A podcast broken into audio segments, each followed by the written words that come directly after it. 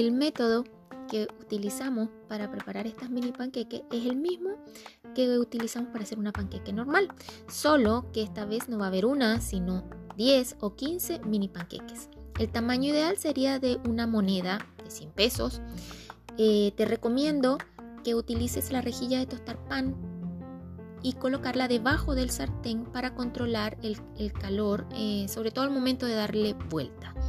Servir la mezcla en el sartén con una cucharita de té y tapar. Dejar alrededor de un minuto, mm, dar vuelta y después volver a tapar por un minuto. Esto rinde em, como para unas dos o tres porciones bien resueltas.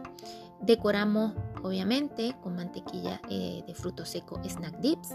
En este caso la protagonista fue choco almendra y para suavizar utilizamos eh, sin azúcar.